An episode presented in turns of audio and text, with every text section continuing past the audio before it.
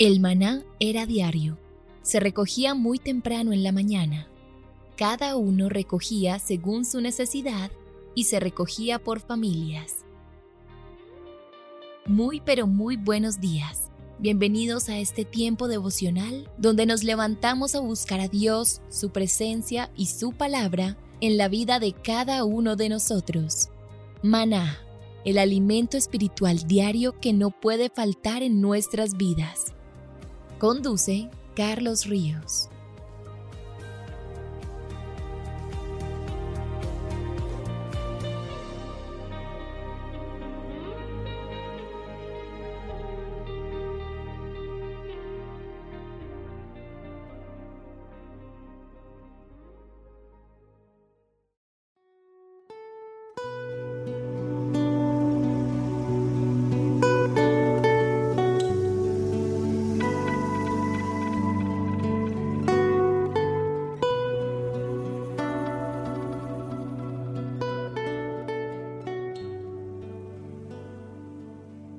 Tu agenda devocional, maná. El pasaje sugerido para la lectura en tu devocional personal el día de hoy es Hechos 2, del 22 al 28. La muerte no podía retener a Jesús porque Él es superior a ella. Esta es nuestra esperanza. Vivimos gozosos en su presencia y al morir estaremos con Él. Te invitamos ahora a que respondas las preguntas que encuentras en tu agenda que te llevarán a conocer cada vez más a Dios y crecer en tu vida espiritual. Y para confirmar tus respuestas visita nuestras redes sociales, Instagram y Facebook.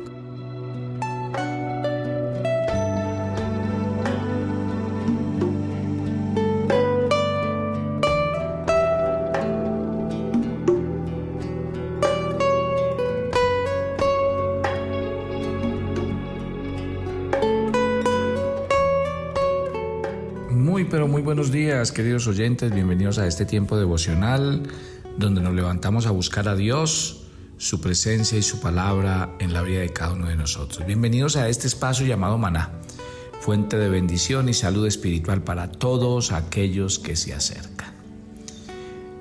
Quiero extender una invitación especial antes de comenzar el tema del día de hoy porque voy a estar este sábado en la ciudad de Cali.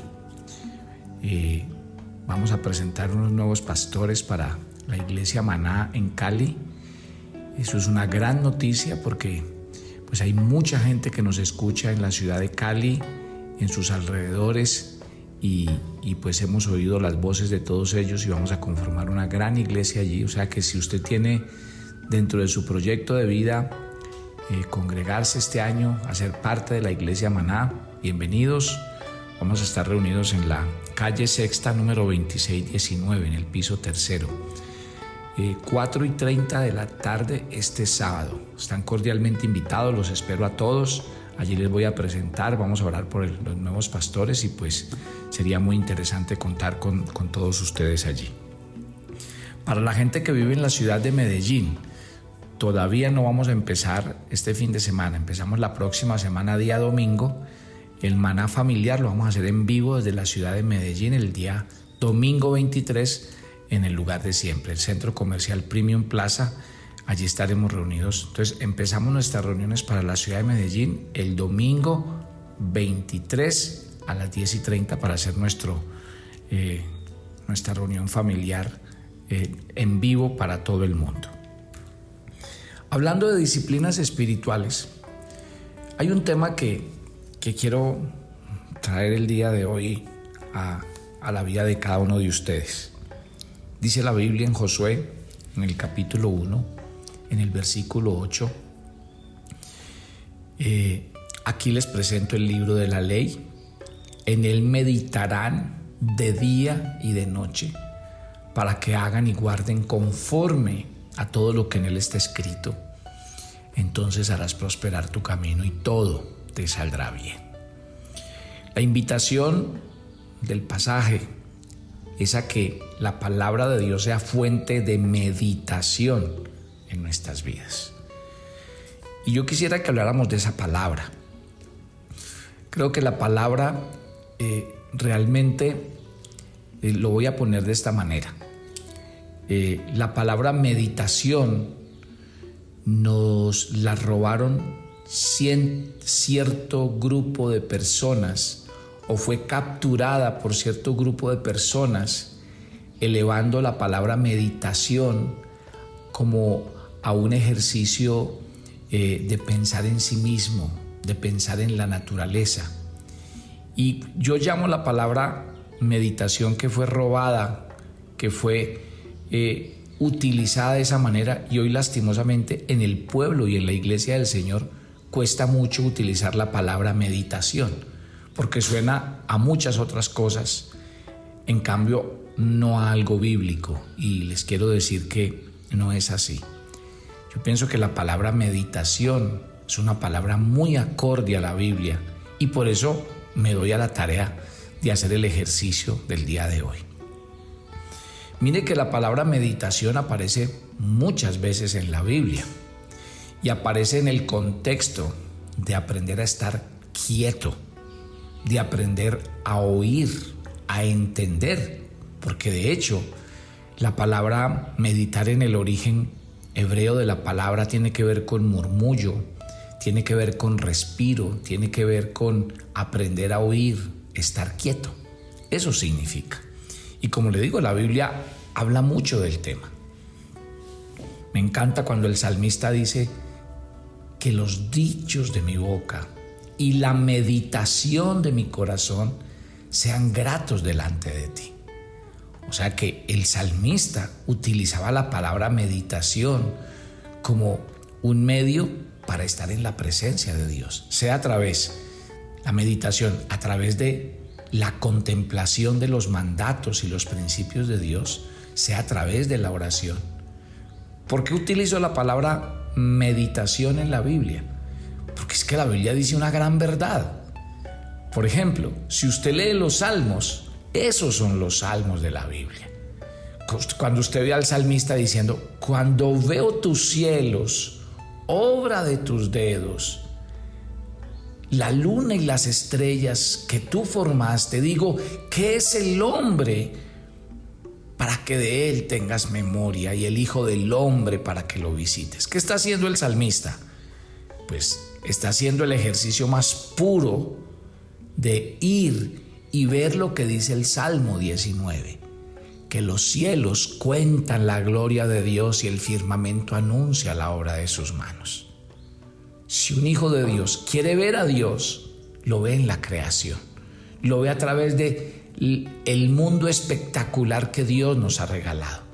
Entonces, ¿por qué no vamos a privar los cristianos y los hijos de Dios en el ejercicio de la oración, de la lectura de la Biblia que nos invita a meditar en el Dios nuestro, que nos invita a ver al Dios nuestro?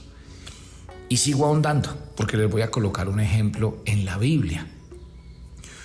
Hubo un hombre en la Biblia llamado el profeta Elías.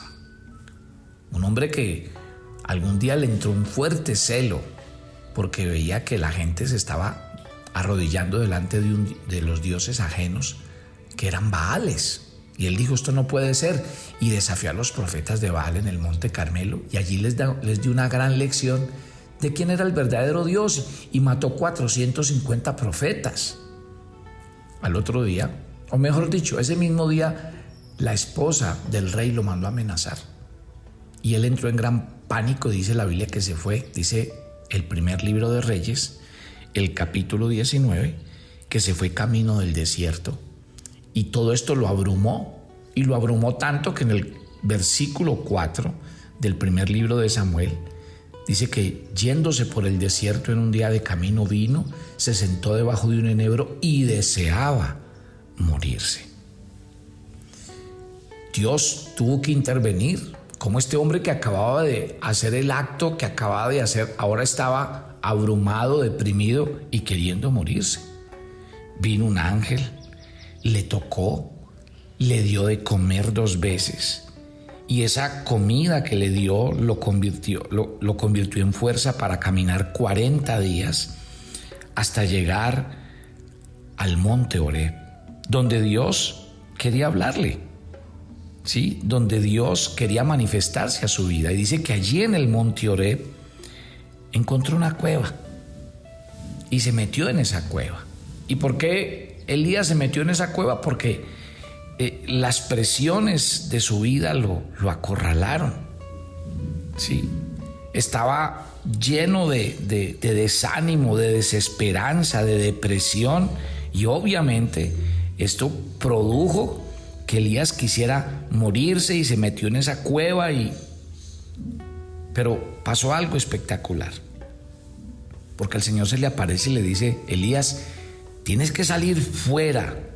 Y mire lo que dice en el versículo 11 del primer libro de Reyes capítulo 19. Le dijo, levántate, sal fuera, ponte en el monte delante del Señor. Y, ojo con lo que dice ese versículo. Y aquí que el Señor pasaba. El Señor estaba pasando. Hay dos cosas, y aquí quiero llegar a hacer un paralelo. ¿En qué monte está Elías en estos momentos? En el monte Oreb. A Moisés un día le pasó exactamente lo mismo. Encontramos a Moisés, pero no en el monte Oreb, lo encontramos en el monte Sinaí. Y en el monte Sinaí dice que eh, él se metió en la hendidura de la peña porque Dios también estaba pasando. Pero también nos cuenta que la, escena del Sinaí fue una escena de relámpagos, de truenos, de eh, toda clase de fuegos artificiales naturales manifestando la gloria, la presencia y la santidad de Dios. Todos estaban aterrados. Hay algo que me llama la atención, porque en el monte Oreb, Elías también empieza a experimentar. Porque si usted sigue leyendo el primer libro de Samuel, capítulo, eh, perdón, el primer libro de Reyes, capítulo 19, que es el que estoy leyendo, dice que vino un gran y poderoso viento dice el versículo 11, que rompía los montes, que quebraba las peñas delante del Señor. Pero mire, a pesar de que empezaron a ver las mismas manifestaciones de la presencia de Dios, de la gloria de Dios, porque también hubo vientos, hubo un terremoto y hubo fuego, en todos aclara el escritor de este libro de Reyes que a pesar de que hubo terremoto, Dios no estaba en el terremoto, que aunque hubo fuego, Dios no estaba en el fuego, y que aunque hubo grandes vientos, Dios no estaba en esos vientos. Pero dice que el Señor se le apareció a Moisés, a, a Elías, en un silbo apacible y delicado. Y aquí viene el tema en el que yo quiero que entremos hablando de disciplinas espirituales. ¿Dónde está Dios? Nosotros vivimos en un mundo a la carrera. Aquí todo el mundo anda de afán, todo el mundo anda con estrés. La velocidad es total. Vivimos presa del urgente. Hoy si alguien lo ven por ahí medio quieto y callado, le dicen vago, le dicen sinvergüenza, porque aquí el que no anda a la carrera es porque no anda a la onda. Si usted le pregunta hoy a la gente por qué no ora, por qué no lee la Biblia, por qué no va a la iglesia, no es porque no quiere, sino porque en este mundo lleno de fuegos artificiales, de cosas por hacer, de tareas por cumplir, de gente a quien agradar, pasa exactamente lo mismo. Y a mí me llama mucho la atención la diferencia que hay entre la aparición de Dios en el monte Sinaí y la aparición de Dios en el monte Oreb. Porque lo increíble es que la manifestación del monte Sinaí cambia totalmente a la del monte Oreb, porque Dios no estaba en el fuego, ni en el viento recio, ni en el terremoto. Dios estaba en el silbo apacible. Y aquí es cuando hablamos de la oración que nos invita a meditar y de la palabra que nos invita a meditar. ¿Y, y cuál es la invitación de la Biblia y de la oración y Dios mismo? al enseñarnos esto. Miren, los mandatos bíblicos. Si usted lee los mandatos bíblicos, por ejemplo, lea el Salmo 37. El Salmo 37 en el verso 7 dice, calla delante del Señor y espera en Él. El Salmo 46 dice, estad quietos y conoced que yo soy Dios. ¿Sabe cuál es el verdadero ejercicio de la meditación cristiana que se logra por medio de la oración y la lectura de la Biblia? Es que nos salgamos de ese esquema de la oración que tenemos, basada en una lista de mercados, y aprendamos la verdadera oración que nos lleva a profundizar en ver a Dios, conocer a Dios, oír a Dios. ¿Sabían ustedes que Dios sigue hablando? Y más que en el Antiguo Testamento. La mano de Dios no se ha cortado. Dios sigue hablando, Dios sigue obrando. Lo que pasa, ¿sabe?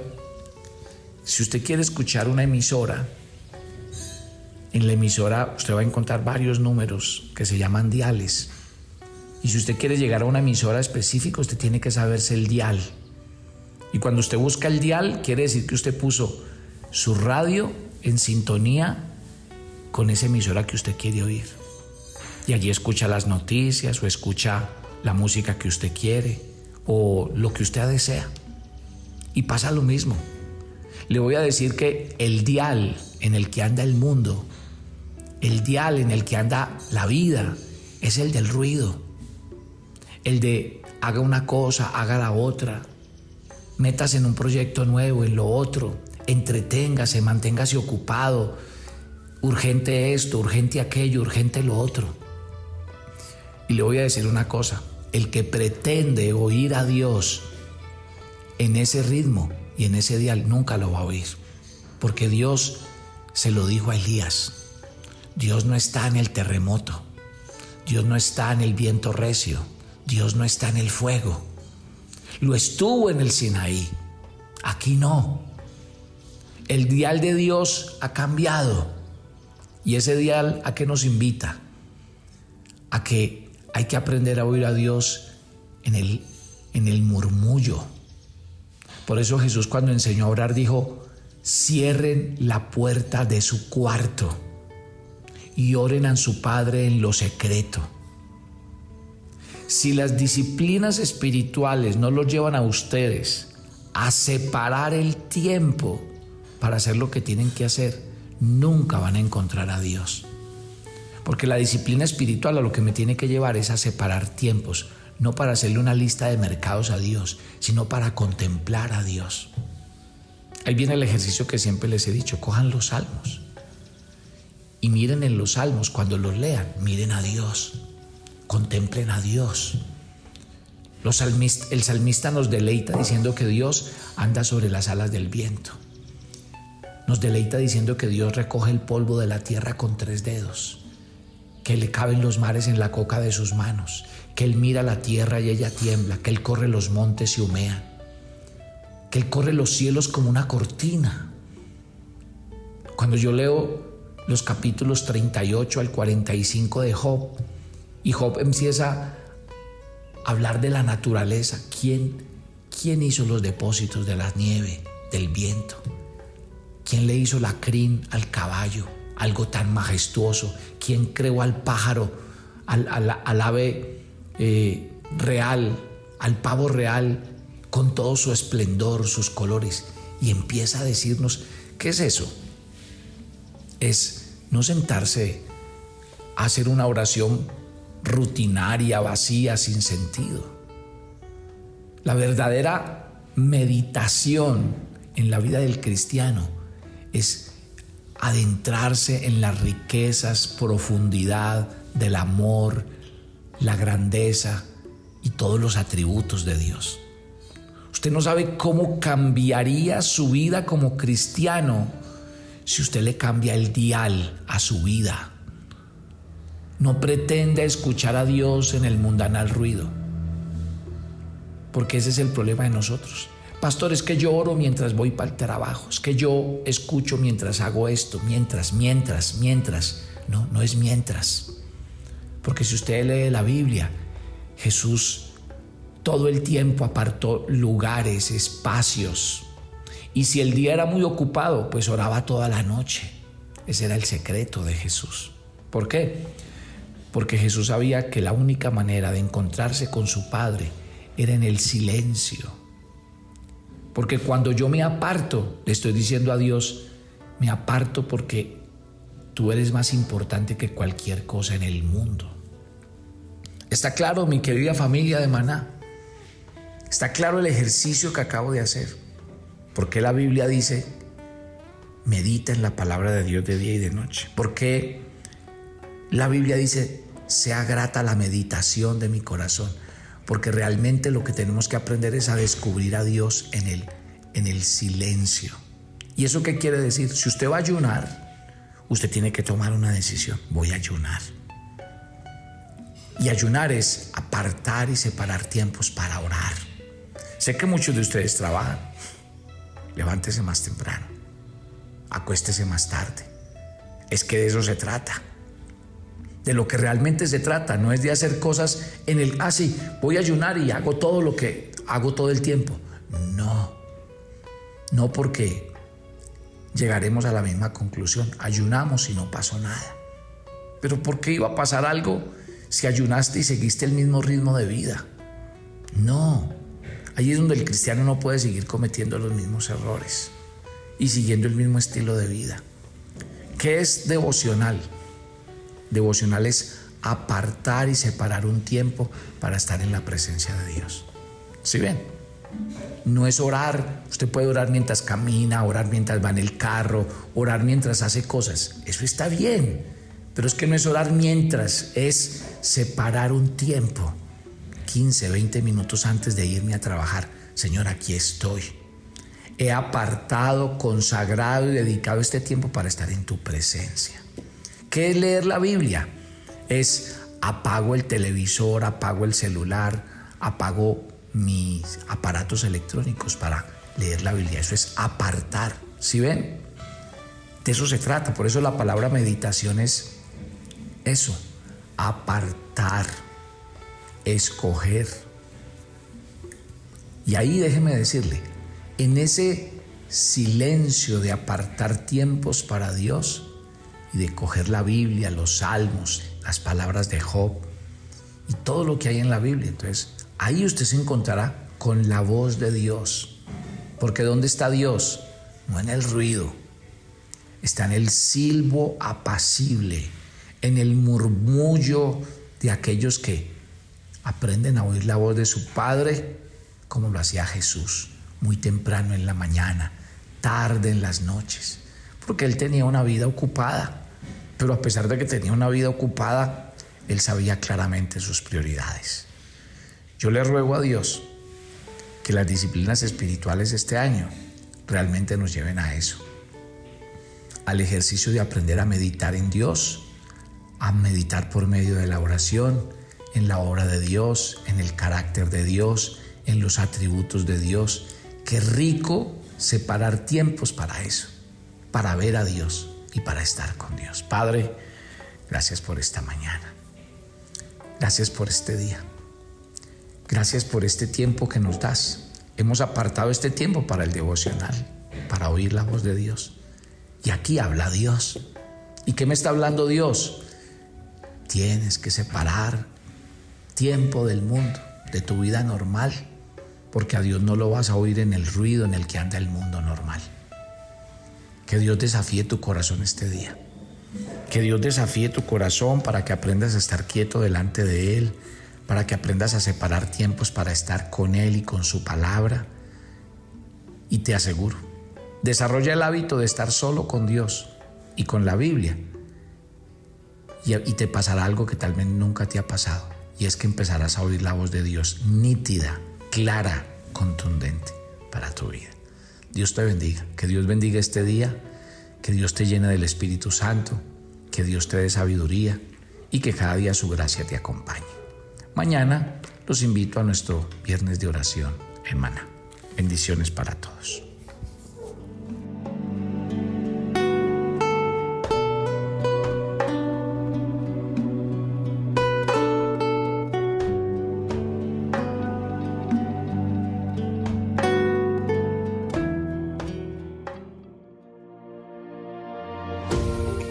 Estamos seguros que con la guía de Dios siempre tendremos su bendición en nuestros trabajos y nuestras empresas. Por eso los días jueves a las 7 de la noche por Zoom contamos con nuestra reunión SEO para cristianos emprendedores que quieren buscar la guía de Dios en sus negocios. Para más información contáctanos por nuestras redes sociales, Instagram como Maná Devocional y Facebook como Devocional Maná. Te esperamos.